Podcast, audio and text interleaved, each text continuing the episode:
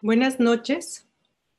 Bienvenido, bienvenida a este espacio de IntelliJuris. El día de hoy vamos a platicar sobre un tema electoral de la mayor trascendencia em, en el próximo proceso electoral. Se trata de los mensajes de comunicación política que se van a dar en redes sociales.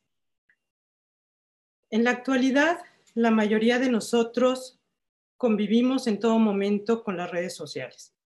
Todos tenemos ya un perfil de Facebook, de Twitter o de Instagram o de cualquier otra red social.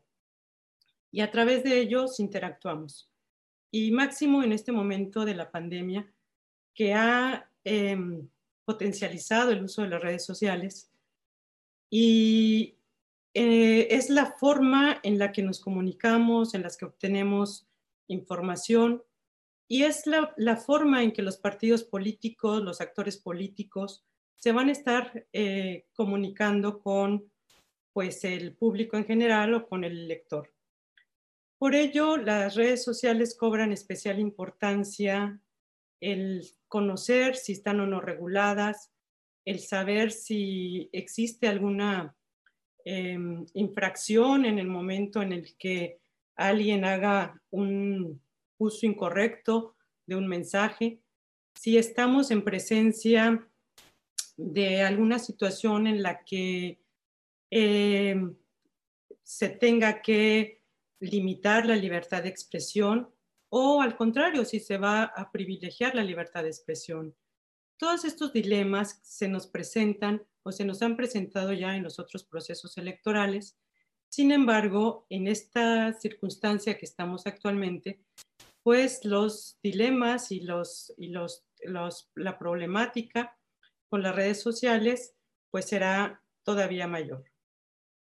Por eso hemos em, seleccionado este tema para platicarlo con ustedes. Eh, nos van a acompañar el día de hoy la maestra Nadia Choreño. Bienvenida, Nadia. Y también tenemos al maestro Iván Gómez. Bienvenido, Iván. Eh, ellos son especialistas en la materia electoral y van a platicar de estos tópicos y de otros eh, temas. También daremos oportunidad a las preguntas del público para que todas aquellas dudas que ustedes tengan, pues nos las hagan llegar y podamos nosotros eh, preguntárselas a los ponentes y que nos den sus respuestas y hacer esto de la forma que sea lo más productivo posible y explotar lo más posible a nuestros ponentes que nos expliquen qué va a pasar en el próximo proceso electoral con las redes sociales. Em, vamos a iniciar con, con, una brevísima semblanza de la maestra Nadia. Ella es eh, socia fundadora del despacho Más que Litigios, eh, especialista en materia electoral.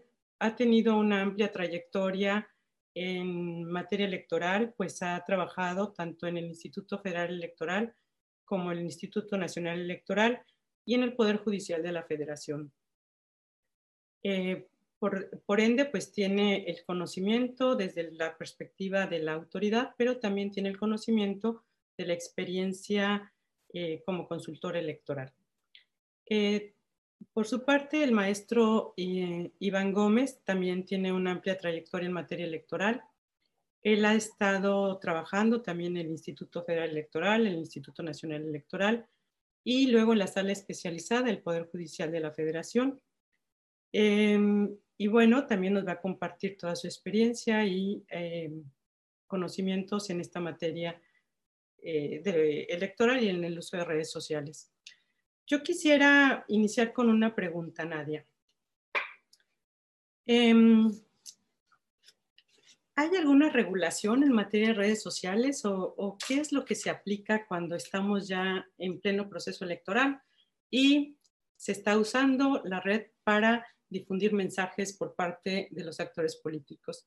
¿Qué es lo que pasa, Nadia? Hola, ¿qué tal? Buenas noches, Rosa María. Buenas noches, Iván. Me da gusto compartir este foro con ustedes. Eh, antes de contestar las preguntas, quiero saludar a las personas que nos ven y nos escuchan en línea. Gracias por su interés en participar en este foro y por acompañarnos esta noche.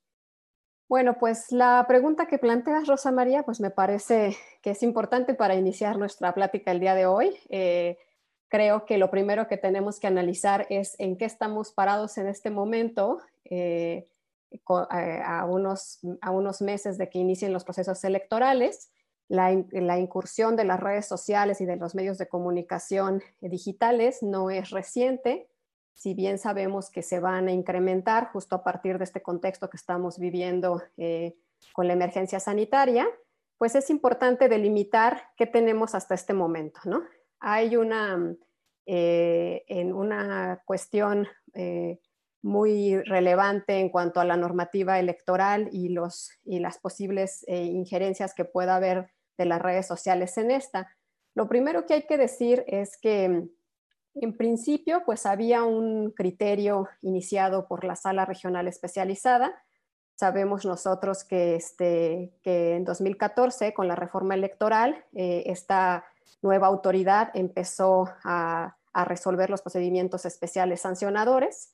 Cuando la sala regional especializada este, incursionó y empezó a resolver los primeros asuntos de redes sociales, determinó que no era necesario, eh, eh, bueno, que no tenía que entrar a la resolución de este tipo de casos que se denunciaban por uso de medios de comunicación digital, en virtud de que no había una norma expresa en la ley, o sea, eh, actualmente en nuestra normativa electoral se habla de radio y televisión, se habla de medios de comunicación em, como los periódicos, pero no hay una regulación expresa sobre las redes sociales, ¿no?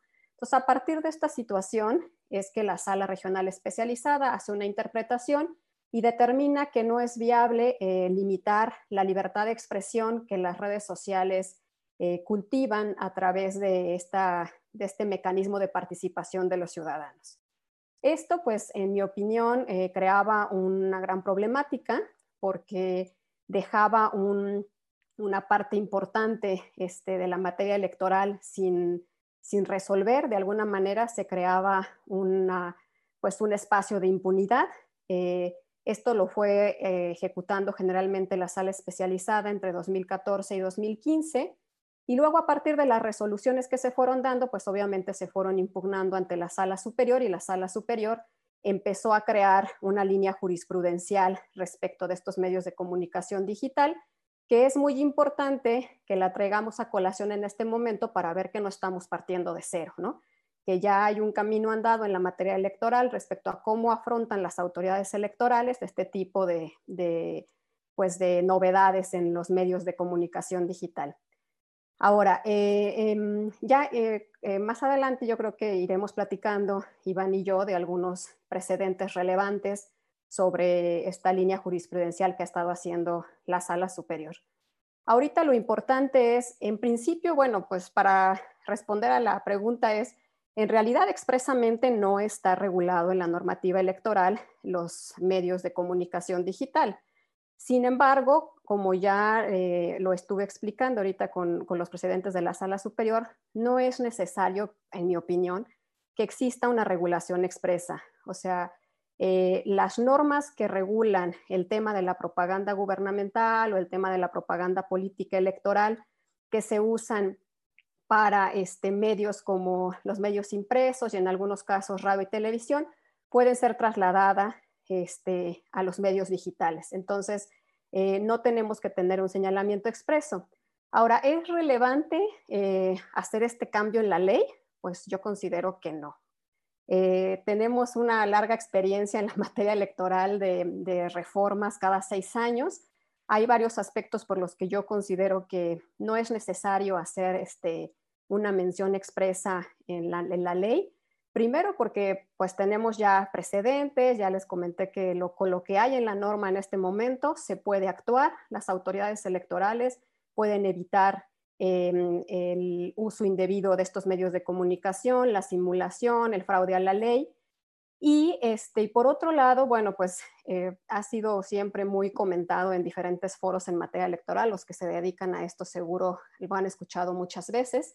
Tenemos un sistema electoral robusto, un sistema que está, como está basado en la desconfianza, pues todo se regula, ¿no? Este, hace poco eh, se dio la modificación del reglamento de elecciones por el Consejo General del INE y al estarlo revisando, pues eh, todos los que hayan tenido que, consultar el reglamento de elecciones y otros reglamentos como el de fiscalización, se puede uno dar cuenta cómo nuestro sistema electoral, pues todo, es, todo proceso está regulado, ¿no? Desde la, cómo se entregan los paquetes electorales a los, a los presidentes de las mesas directivas de casilla, cómo se trasladan los paquetes electorales, un cúmulo de sistemas que se tienen que utilizar en la jornada electoral o en el proceso electoral. Y esto hace pues que la normativa sea muy gruesa. Entonces, eh, en realidad no necesitamos ya más regulación. La otra situación es que eh, la sobreregulación justamente nos lleva a, casos este, absurdos como los que cuando nosotros estábamos en el INE, ¿no? Nos tocaba resolver mucho eh, infracciones relacionadas con colocación de pendones o pintas de bardas, que en realidad, bueno, es, no, la norma tiene muchos años en la ley y aún así cada proceso electoral estamos conociendo de ese tipo de, eh, pues de conductas que de alguna manera podrían ser ya superadas, ¿no? Entonces, este es por un lado. Eh, lo que pasa en la materia electoral es que cada seis años, se, en promedio, se reforma ¿Por qué? Porque pues llegamos al proceso electoral con una normativa vigente y los casos de la normalidad pues superan a la norma y entonces hay que volver a regular y hacer una nueva reforma y así sucesivamente. Esta situación pues obviamente sería peor con los medios de comunicación digital, los cuales avanzan a pasos agigantados, se crean nuevas redes sociales, hay nuevas formas de interacción. Entonces la norma en realidad no lograría, este, a mi consideración, abarcar todos los supuestos que podrían darse en el uso de estos medios de comunicación, ¿no? Entonces, creo que en realidad pues no, no, es, no es necesario en este momento. Y con lo que tenemos actualmente, pues eh, las autoridades electorales eh, tienen que, conocer de estas conductas con mucha diligencia, porque como lo comentaba yo hace un rato, eh, si bien dentro de las resoluciones que daba la sala regional especializada, pues ser acertada en decir que es un espacio de libertad de expresión, ¿no? que se debe salvaguardar y que debe este, eh, permitirse a la ciudadanía que tenga esa interacción con, que está teniendo en estos medios. ¿Por qué? Porque es un medio privilegiado. A diferencia de otros medios como la radio y la televisión o los medios em, eh, de propaganda, de periódicos, este, no hay esa forma de interactuar directa, gratuita, ¿no? Este, eh, espontánea como pasa en las redes sociales. Entonces eso a la larga creo, yo tengo la, esperanza de que esta, el uso de estos medios de comunicación pues implique más a la ciudadanía en las cosas públicas, no, no solamente en la materia electoral, sino que den más, este, tengan más interés sobre conocer eh, cuáles son los temas que están a debate en este momento en el país y que tengan obviamente esta posibilidad de poder interactuar de forma directa con los candidatos, con los servidores públicos o con, o con personas de, la vida pública. Entonces, bueno, en resumen, este, expresamente no hay una regulación, tenemos un avance jurisprudencial y no creo este, que sea necesario. Muchas gracias, Nadia. Entonces, em, bajo esta perspectiva que nos acabas de señalar, no tenemos una regulación expresa eh, para las redes sociales, pero todas las reglas eh, vigentes sobre propaganda político-electoral pues son aplicables también a las redes sociales.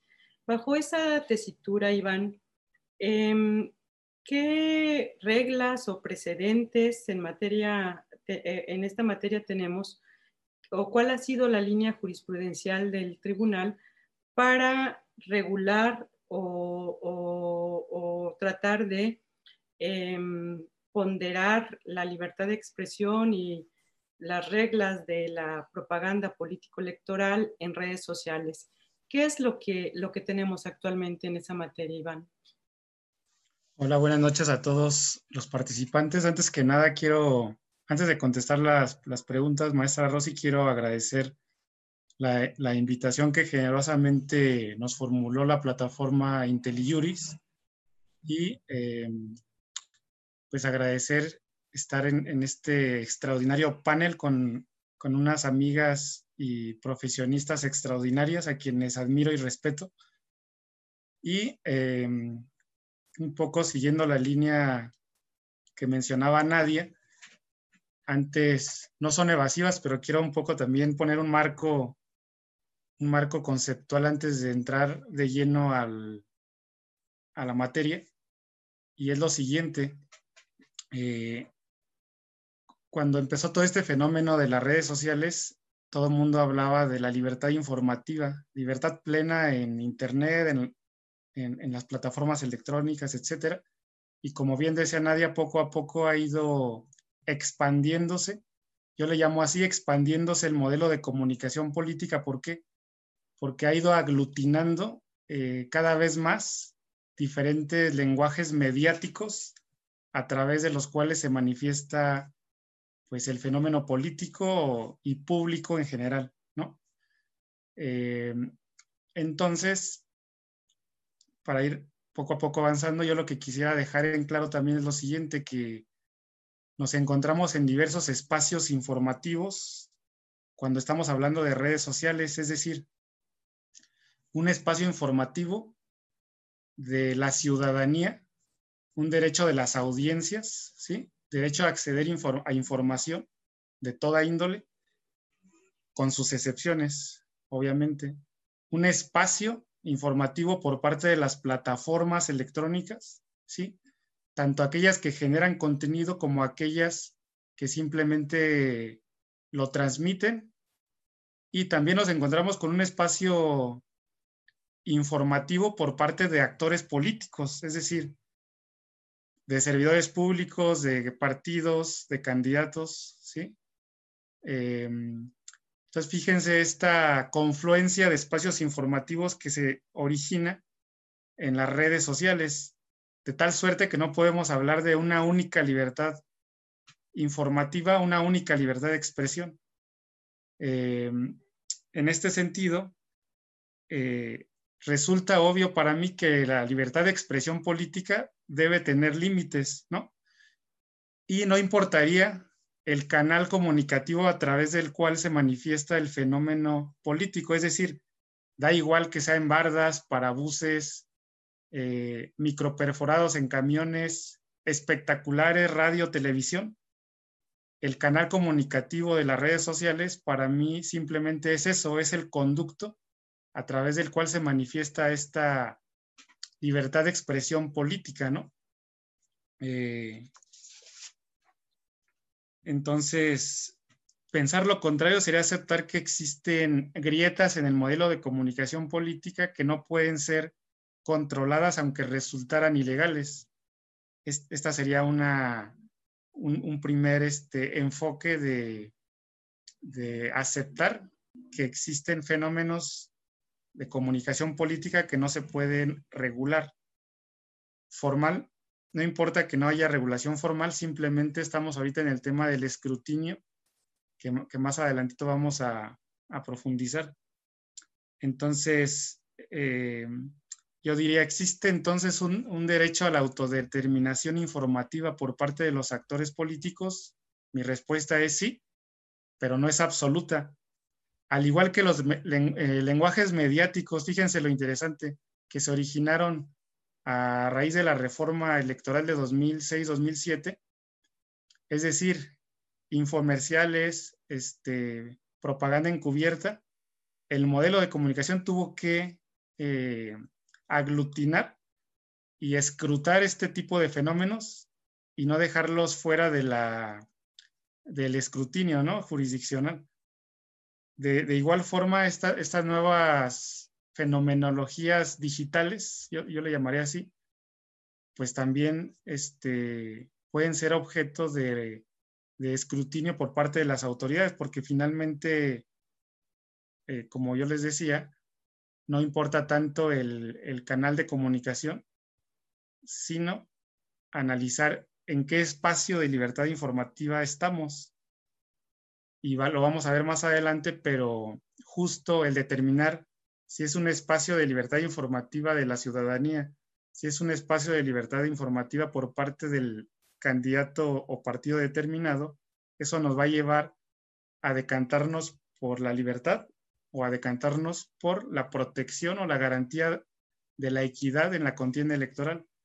Entonces, em, y ahora sí, retomando sus preguntas, maestra, creo que, eh, pues, un poco la línea jurisprudencial, creo que cada vez ha ido eh, ampliándose a, a todos los tipos de infracciones electorales, es decir, eh, la propaganda gubernamental se puede dar a través de redes sociales, es decir, se pueden cometer infracciones al, al 134, al 41 de la Constitución, promoción personalizada, difusión de propaganda en periodo de campaña a través de redes, redes sociales claramente, eh, violación a la propaganda política electoral, a las reglas sobre la propaganda político-electoral.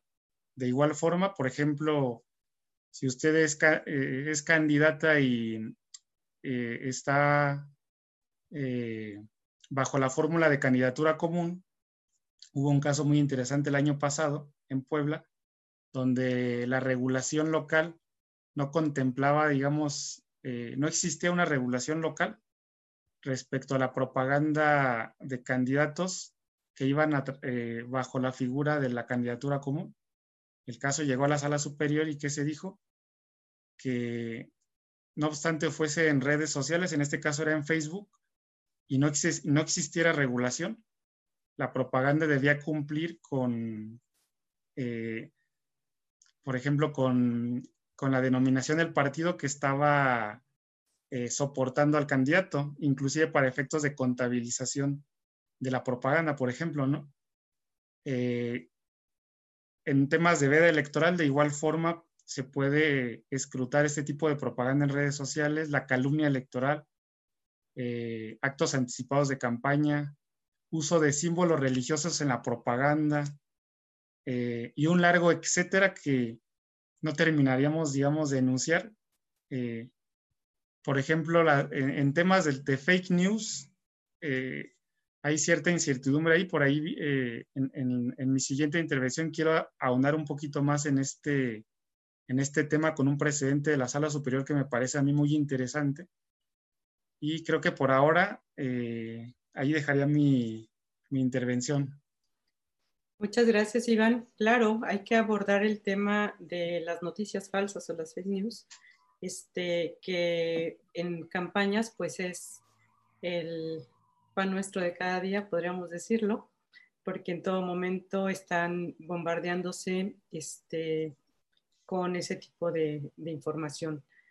Eh, pero bueno, antes de abordar ese, ese tema, me gustaría preguntarle a, Nadia o que nos platicara, pues esto de las nuevas eh, normalidades con el COVID, Nadia, ¿Cómo, cómo se visualiza o cómo se, sería las la campañas electorales con estas em, sana distancia, con estas nuevas eh, formas de, interactuar? Eh, obviamente el uso de redes sociales es posible que, sea mayor, tanto de las autoridades como de los ciudadanos, como de los partidos políticos. ¿Qué, es lo que tú... Em, eh, visualizas o qué, qué, perspectiva tienes sobre este tema? Sí, pues em, creo que se ha abordado en muchos foros, ¿no? Es una inquietud generalizada en la situación de cómo nos vamos a, cómo se va a celebrar los próximos procesos electorales si continuamos con esta emergencia sanitaria que parece que continúa, ¿no? Cuando inició en marzo, pues veíamos que probable, teníamos la esperanza de que terminaran un par de meses y nunca imaginamos que íbamos a llegar al mes de agosto todavía con estos índices de contagios y mortalidad.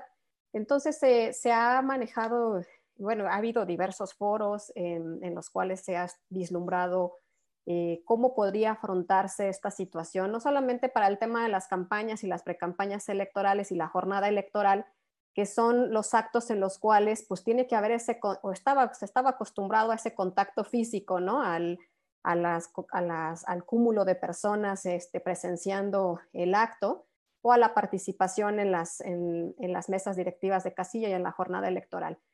Pero bueno, con independencia de que en sí el proceso electoral es complicado e implica muchos retos eh, para las autoridades que están encargadas de su organización, eh, hemos escuchado opiniones, bueno, yo he seguido algunos foros en los que se habla sobre cuáles han sido los ejemplos que se han dado en otros países sobre cómo se han desarrollado los procesos electorales, este, cómo han sido estos procesos de éxito para celebrar la jornada electoral. Diversos organismos internacionales han dado una serie de recomendaciones a los países para la celebración de la jornada y de, y de sus procesos electorales.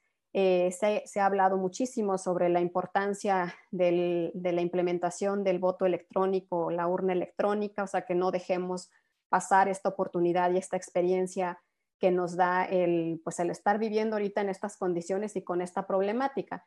Sin embargo, pues en mi opinión, eh, pues todos los ejemplos obviamente sirven y abonan ahí haciéndose un criterio de, de, los retos a los que nos vamos a enfrentar, pero creo que la situación particular de nuestro país pues tiene otras complejidades, ¿no? Em, a diferencia de otros países este, en los cuales se ha aplaudido eh, la poca eh, la poca, el poco contagio que hubo en la celebración de sus procesos, pues en México somos más de 126 millones de habitantes, entonces el número de, personas en el país es mayor.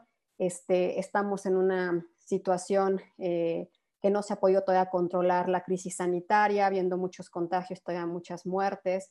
Em, hay un aspecto recurrente que siempre ha influido en los temas electorales, que es los temas de inseguridad en diversos estados o en, lugares muy específicos del país. Eh, un sistema electoral que pues siempre, como ya lo dije en mi primera participación, ha estado basado en la desconfianza, eh, pero además la situación que la propia crisis sanitaria va a traer como consecuencia, ¿no? Ya crisis económica, crisis de salud, eh, crisis social, pero también en el plano electoral, pues un incremento de la desconfianza de la ciudadanía en la clase política y por tanto ahí la desincentivización de la ciudadanía para este, poder eh, formar parte de estos procesos, ¿no? Entonces yo lo que veo es, por ejemplo, ahorita que se están empezando a hablar sobre la organización de las elecciones de Coahuila e Hidalgo, este, eh, hace un par de días eh, el consejero presidente comentó que era necesario tener por lo menos 70 días para poder organizar la elección y están esperando a que las condiciones este, de los estados mejoren el tema de salud. Entonces, eh, eso implica que pues va a haber una reducción de los tiempos de pre-campaña y campaña para poder celebrar el proceso electoral, ¿no? Ese es por un lado. Ahora, si, si llegando al tema de las campañas o a la etapa de campañas o pre-campañas en los procesos electorales, seguimos con problemas todavía de emergencia sanitaria, o sea, de tener que respetar las, las, reglas de la sana distancia, el confinamiento y tener que hacer uso de una serie de, de, este, de medidas sanitarias, pues creo que definitivamente celebrar eh, actos de campaña y pre-campaña pues va a ser imposible y va a ser irresponsable. Y es aquí donde incursionan las redes sociales y los medios de comunicación digital, ¿no? Ya, eh, ya comentamos también que no es novedad esto en los partidos políticos y en los candidatos. Eh, tenemos este, campañas de éxito eh, que se han realizado únicamente en las redes sociales, ¿no? este, con una buena estrategia de comunicación. Entonces yo creo que ahora lo relevante es, no importa que no se puedan hacer los actos de campaña presenciales o no se pueda realizar este, una actividad directa con la ciudadanía, porque hay que privilegiar el derecho a la salud eh, creo que se tiene que explotar más, como decía Iván, eh, el tema de la comunicación política, ¿no? Eh, el que los partidos políticos no echen a la borda esta experiencia y eficienticen sus medios de comunicación para poder realmente despertar el interés en la ciudadanía en conocer las propuestas de campaña y luego entonces pues que vayan y participen en la jornada electoral, ¿no? Que no, que ese es uno de los grandes eh, temores o problemas a los que nos podemos enfrentar, que haya poca participación ciudadana aún realizándose la jornada electoral. Y esto es lo que implica, pues, volver a replantear eh, que la propaganda electoral realmente tenga un contenido y una propuesta concreta, ¿no? Que, que ha sido muy criticado en el modelo de comunicación política que se implementó en el año 2007, pues el, el, hecho de que habiendo muchísimos spots en radio y televisión, pues la ciudadanía no le presta atención a los contenidos de estos promocionales. Entonces, ¿por qué? Porque simplemente los promocionales no dicen nada, ¿no? No plantean una solución en concreto. Ahorita que van a estar vamos a estar justo saliendo, si es que estén en próximos meses de esta emergencia sanitaria, lo primero que nos va a interesar como ciudadanos, pues es saber qué propuestas tienen los candidatos o nuestros próximos gobernantes para poder salir de estas crisis económicas o los problemas que vamos a tener que afrontar como ciudadanía. Entonces, si este tipo de información, que es la relevante, no se comunica a través de la propaganda, y no importa qué propaganda sea, o sea, puede ser pendones, pueden ser bardas, puede ser eh, explotar más los accesos a radio y televisión y las redes sociales, obviamente, ¿no? Pero no solo las redes sociales, porque como sabemos, pues menos del 50% de la población en México tiene acceso a una computadora o a, un, o a, alguna, o a la conexión a Internet. Sin embargo, más del 90% de las familias en México tiene un televisor por lo menos en casa. Entonces, esto yo creo que estos medios de comunicación, eh, a fin de cuentas, van a cumplir con la, con la finalidad de que los partidos se comuniquen a través de su propaganda aún en medidas de confinamiento. Entonces, lo único que sí se tiene que hacer, perdón, es que los partidos planteen pues estrategias eh, diferentes a las que han venido desarrollando y con eso eh, poder motivar a la ciudadanía a que se interese en conocer cuáles son las propuestas por estos medios de comunicación. Pero Nadia, em, acabas de tocar un tema importantísimo, que es la famosa brecha digital. O sea, Em, no todas las familias tienen acceso a una computadora o a un eh, teléfono celular en el que se puedan descargar las redes sociales o, acceder a las redes sociales. Em, y, la mayoría de las personas siguen teniendo una televisión en casa esta forma, o sea, estas nuevas modalidades que se pueden dar y, que se privilegien las redes sociales podrían causar un tema de exclusión, o sea, que no llegue el mensaje a toda la ciudadanía. Em, si bien tú señalas que, tiene que haber estas nuevas formas de comunicarse de los partidos políticos, en tu opinión, ¿qué sería o sea, esta mm, eh, forma de, llevarse a cabo el proceso electoral, ¿cómo evitaríamos que se diera ese, sesgo de eh, el que tiene la televisión vería a lo mejor un spot de, de, 30 segundos y el que tiene acceso a redes sociales, pues puede en todo momento estar ahí, este, no sé, chateando o viendo, ¿no? Este, ¿cómo? ¿Cómo te lo imaginas? ¿O qué podemos hacer?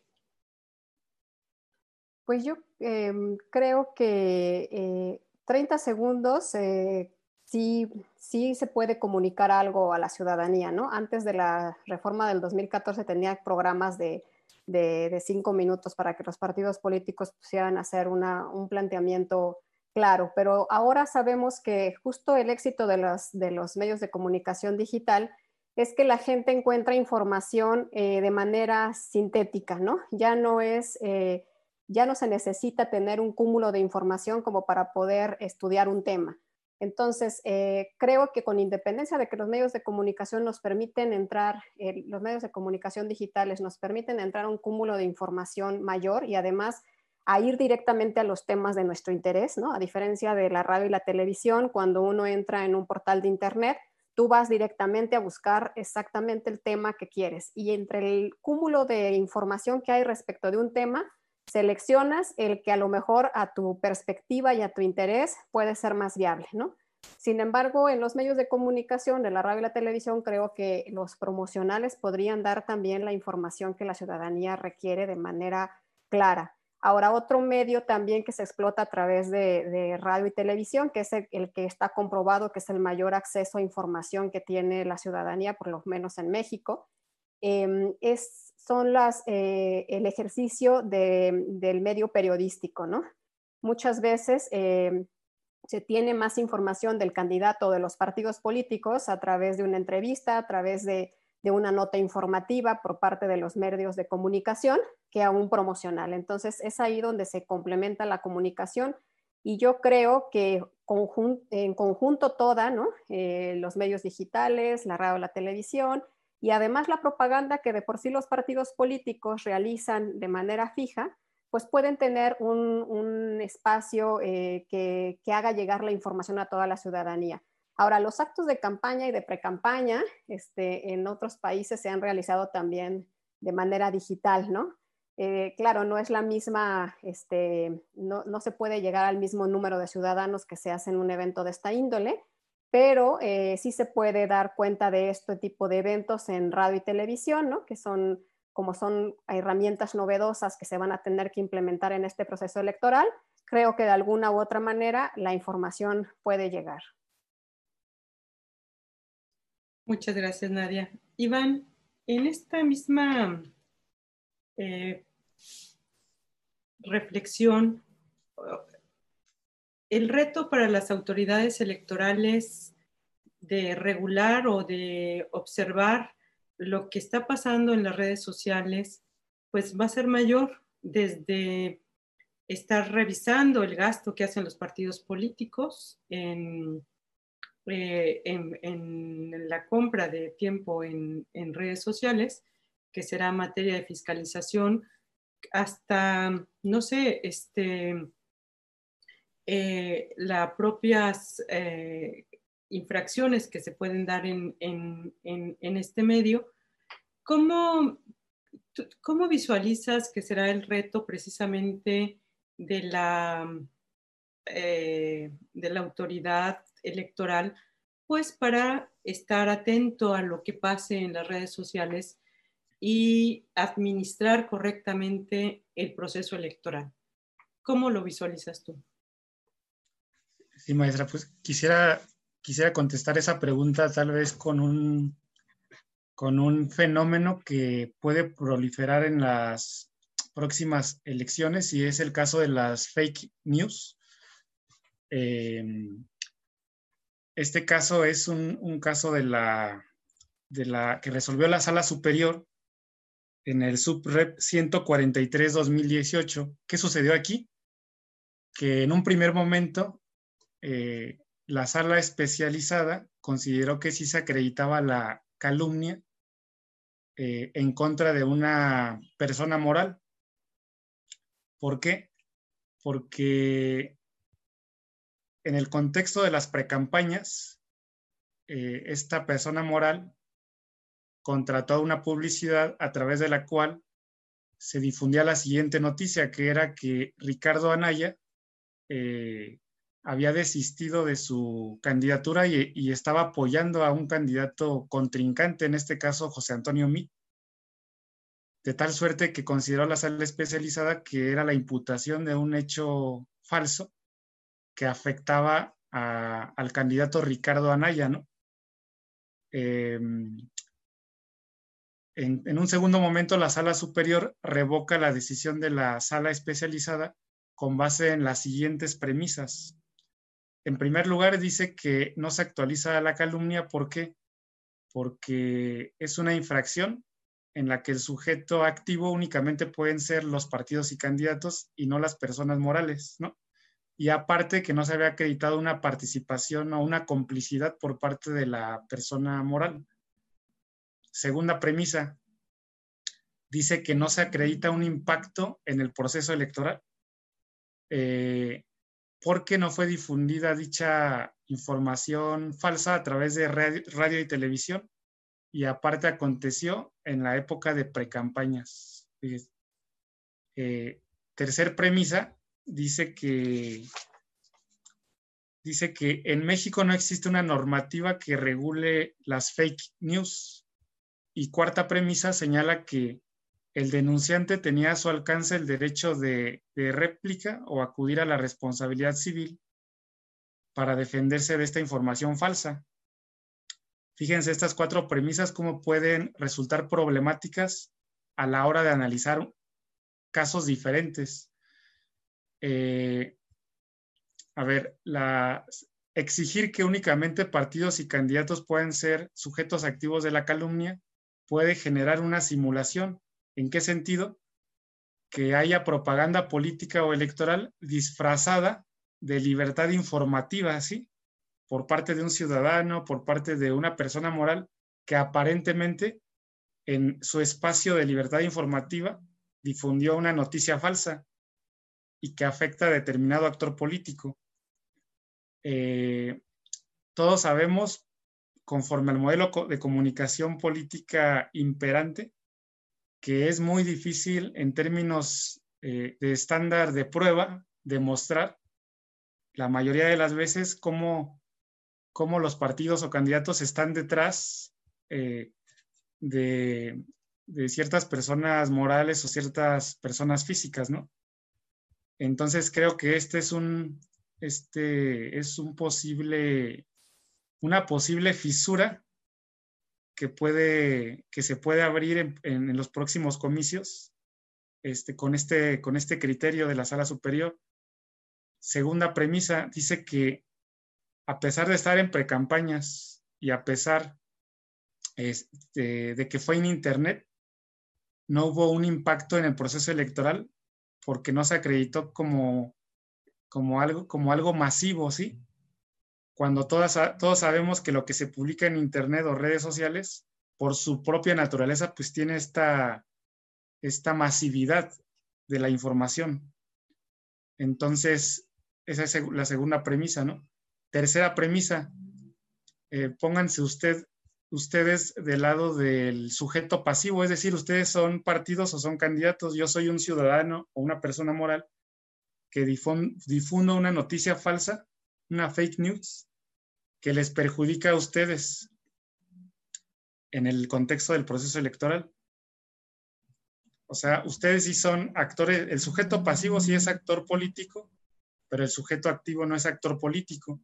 Entonces, los el sistema de precedentes como está en la actualidad los obligaría a que se defiendan ustedes de esa fake news a través del derecho de réplica o bien a través de la responsabilidad civil. ¿sí? Muy interesante, Iván. La verdad, el tema de las noticias falsas es todo un reto. Tenemos eh, muchísimas preguntas del público.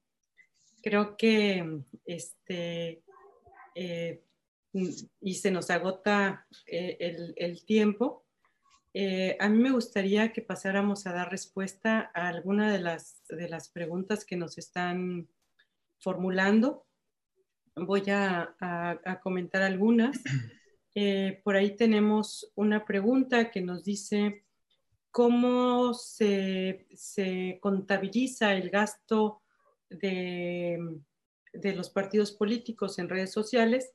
si hay muchísimo gasto que no es reportado y que se disfraza de eh, libertad de expresión. Eh, no sé si quieren que alguno de ustedes, Nadia, adelante.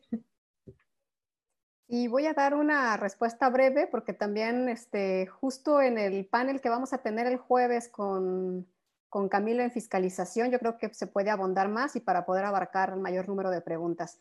Pero bueno, em, se dan dos supuestos, ¿no? Uno es cuando la propaganda es encubierta, o sea, de esto que estábamos hablando, de la simulación del ejercicio de la libertad de expresión, lo primero que se tiene que hacer, pues, es definir que esa propaganda es simulada, ¿no? No es una propaganda emitida por un ciudadano en su libertad de expresión de manera espontánea y para esto primero, pues, se tendría que pasar por un procedimiento especial sancionador. Cuando se determina que efectivamente este contenido no, no es propio de un ejercicio genuino de libertad de expresión, entonces se califica como propaganda electoral y la autoridad, en este caso, por ejemplo, la sala regional especializada o las autoridades en el ámbito local, tienen que dar la vista correspondiente a la unidad técnica de fiscalización para que ellos lo tomen en consideración y lo cuantifiquen dentro de las campañas. Pero para eso tiene que haber un proceso previo, que es justamente la calificación de esa conducta, ¿no?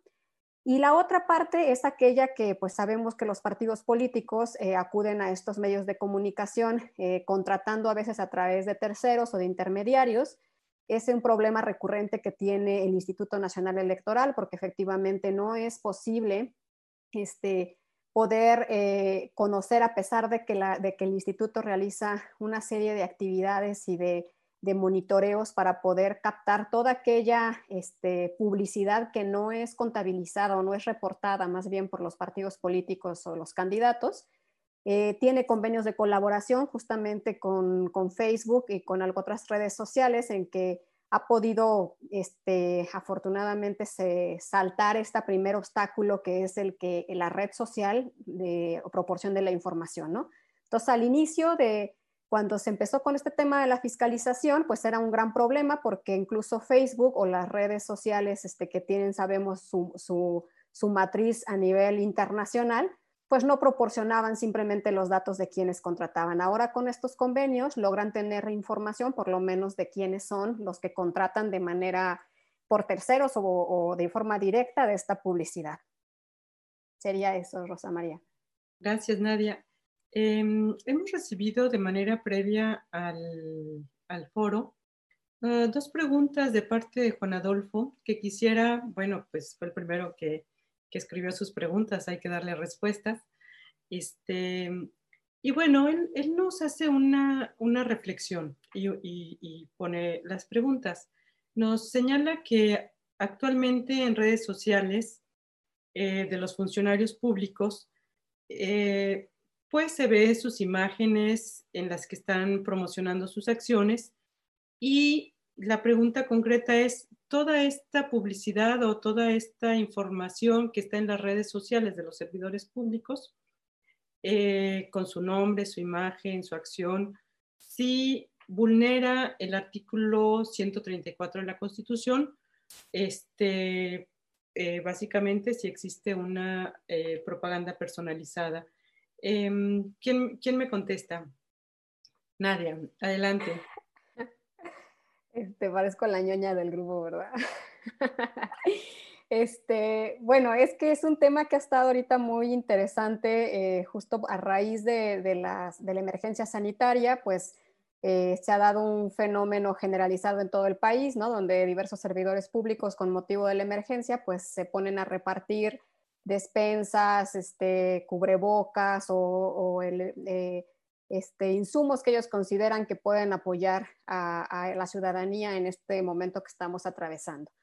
Pero yo creo que ha habido una confusión, ¿no? Este, creo que no debemos, por un lado, satanizar el tema de la propaganda gubernamental, porque es un medio de comunicación relevante con la ciudadanía. Es muy importante que los servidores públicos eh, rindan información a la ciudadanía y más en estos medios de comunicación digital sobre qué están haciendo, para bien o para mal, para que la ciudadanía pueda juzgar este, qué es lo que está haciendo su representante.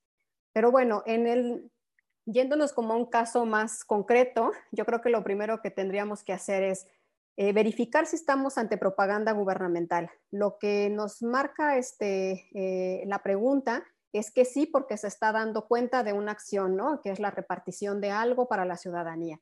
Entonces, una vez superado que es propaganda gubernamental, el otro aspecto que tenemos que ver es lo de la red social. Si es una red institucional o que el, o que el servidor público marca como privada. Ahora, ahí siempre ha habido un conflicto porque, porque todo el mundo este, piensa que porque yo digo es mi red social como ciudadano, entonces a mí no me pueden juzgar como servidor público y eso es falso, porque ya con los criterios que hemos visto tanto de la Suprema Corte como de la Sala Superior, en realidad no, lo, lo, relevante no es la calificativa que yo le dé como usuario a mi red social, sino el tipo de contenidos que difunda. Si en esa red social, con independencia de que la califique como oficial o no, él da cuenta de sus acciones como servidor público, entonces estamos en un medio de comunicación oficial, ¿no? Bajo ese contexto, ahora lo que se tiene que hacer pues es analizar la propaganda en sí. Y para poder ver, por ejemplo, si es promoción personalizada, Obviamente en redes sociales pues ha de aparecer su nombre, su imagen, porque son videos y ese tipo de contenidos, pero lo que hay que atender es si de verdad esta, esta este, información eh, promociona al servidor público en sí, o sea, si destaca sus logros y personaliza los logros, eh, eh, y no solamente pues es una rendición de cuentas, si se está informando a la ciudadanía sobre algo que está realizando desde su perspectiva, en pro de, pues, de un grupo eh, eh, que está pasando alguna situación de vulnerabilidad por la crisis sanitaria. ¿no? Eso sería todo. Muchas gracias, Nadia. Iván, em, Cuando la difusión en redes eh, sociales, en, el servidor público está difundiendo actividades personales, pero esa actividad que está difundiendo pues está pautada, o sea, es, es, em, mensajes este, pagados, publicidad. Eh, ¿Se puede considerar que ese servidor público está realizando un acto anticipado de campaña? Pues aquí este, creo que aplica un poco el mismo criterio que comentaba Nadia porque este, vamos a tener que irnos al análisis del contenido, es decir, eh, si es, por ejemplo, eh, partido o candidato, por el hecho de que esté pagada, obviamente ya podemos entrar en el terreno de la fiscalización, es decir, de que se contabilice eh, como un gasto de, campaña, por ejemplo, ¿no? Pero, por ejemplo, eso no actualizaría automáticamente un acto anticipado de campaña por parte de ese eh, candidato o, partido, o bien por parte de un servidor público, aunque esté, como dice usted, esté pautada la propaganda gubernamental tendríamos que irnos al, análisis del contenido. ¿Por qué?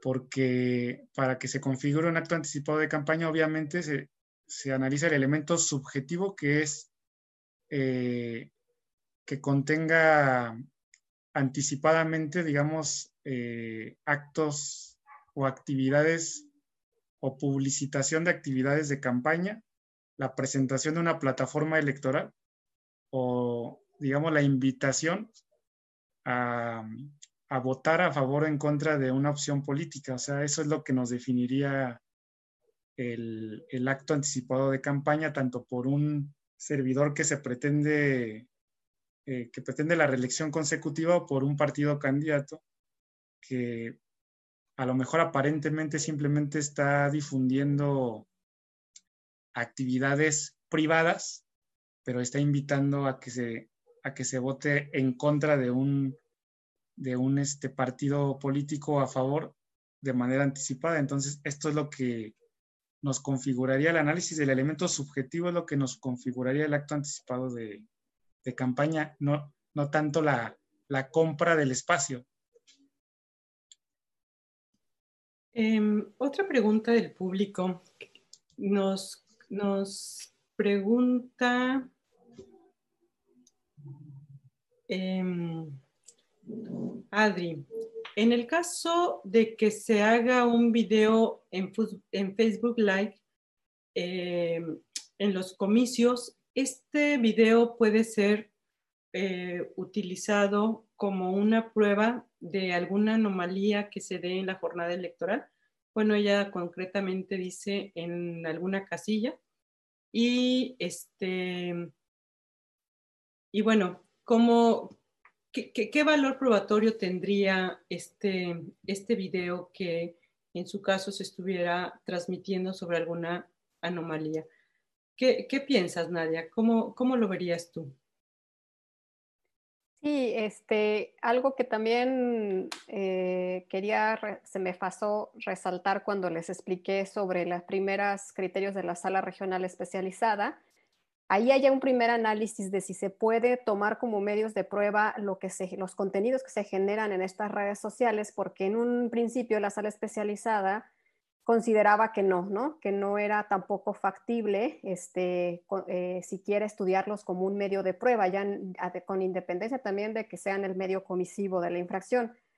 Este, y ya hay criterio también en, la sala superior sobre que si es viable aportar este tipo de videos o contenidos que están alojados en las redes sociales.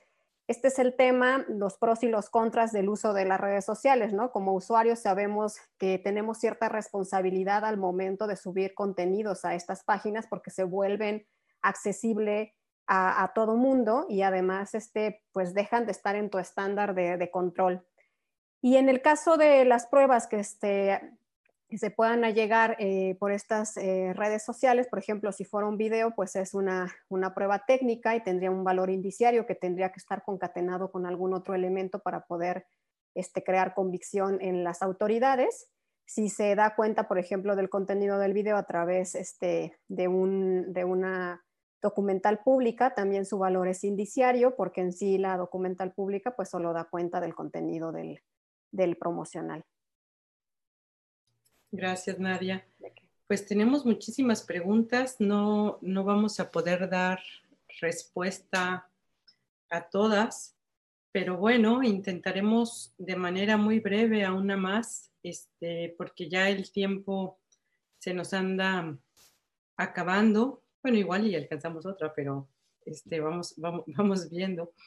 Este, una de las, de las preguntas más, más, em, más recurrentes es em, que si efectivamente eh, la gente participaría en el proceso electoral e iría a emitir su voto el día de la jornada electoral si solamente se diera propaganda en redes sociales. Em, ¿Qué piensas, Iván? Sí, no, no, no, le, no le entendí muy bien al, a la formulación de la pregunta, maestra. ¿Me podría este, repetir? La, la, la, pregunta es, ¿qué pasa si solamente las campañas se llevan a cabo en redes sociales? Eso daría, eh, te la voy a leer literal. ¿Ustedes creen que la gente participe en la elección si solamente se hace propaganda con tecnología? Mi pregunta va enfocada porque de por sí somos muy apáticos y un gran sector de la población o, de la población o cuenta con internet y supongo que es no cuenta con internet y mucho menos algún equipo de cómputo o teléfono. O sea, esa es la pregunta. Sí, pues yo creo que es, es un poco retomar la brecha digital que usted mencionaba. Eh, sin embargo, creo que, digamos, en el, en el, en el sector de la población eh, que sí cuenta con este acceso eh, a estos derechos digitales, ¿no? Así en términos generales, creo que sí generaría bastante participación política por parte eh, de la ciudadanía. inclusive yo pienso que así como hay una estrategia, digamos, por parte de los partidos y candidatos que le llaman estrategia de tierra, ahorita el, partido y candidato que no tiene una estrategia digital o de redes sociales, que no ha entrado a esta eh, ciberpolítica, creo que ya está desfasado y está fuera de, del fenómeno, digamos, moderno, ¿no? De la comunicación política. Inclusive aquí quiero contestar con lo siguiente, eh, checando unos datos que me parecieron muy interesantes. Eh, en la elección de 2016 en Norteamérica, por ejemplo, hablando de las fake news, se decía que, por ejemplo, hubo cuatro veces más noticias eh, pro Trump, a favor de Trump, que digamos que las fake news de Hillary, es decir, por cinco noticias falsas en contra de Hillary, había 20 noticias a favor de Trump. Ahora bien, en Twitter, digamos que, ¿qué sucedió ahí? Una tercera parte de los tweets a favor de Trump er, fueron emitidos por bots. Entonces, fíjense cómo... Eh, acabando el tiempo, Iván. Fíjense cómo el impacto en la equidad y cómo puede generar una participación o una distorsión inclusive, ¿no?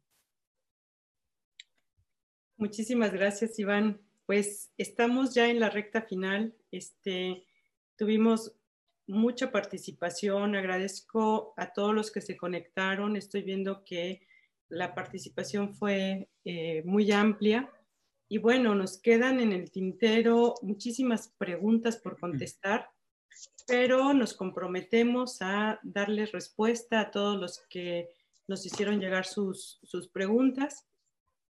Y bueno, queremos invitarlos a participar, a que también se conecten el próximo jueves estaremos hablando sobre los retos de la fiscalización en el próximo proceso electoral y eh, así como las redes sociales son un, un, tema importante, pues también la fiscalización.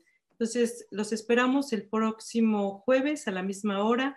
Les agradezco mucho. Iván, buenas noches. Nadia, buenas noches.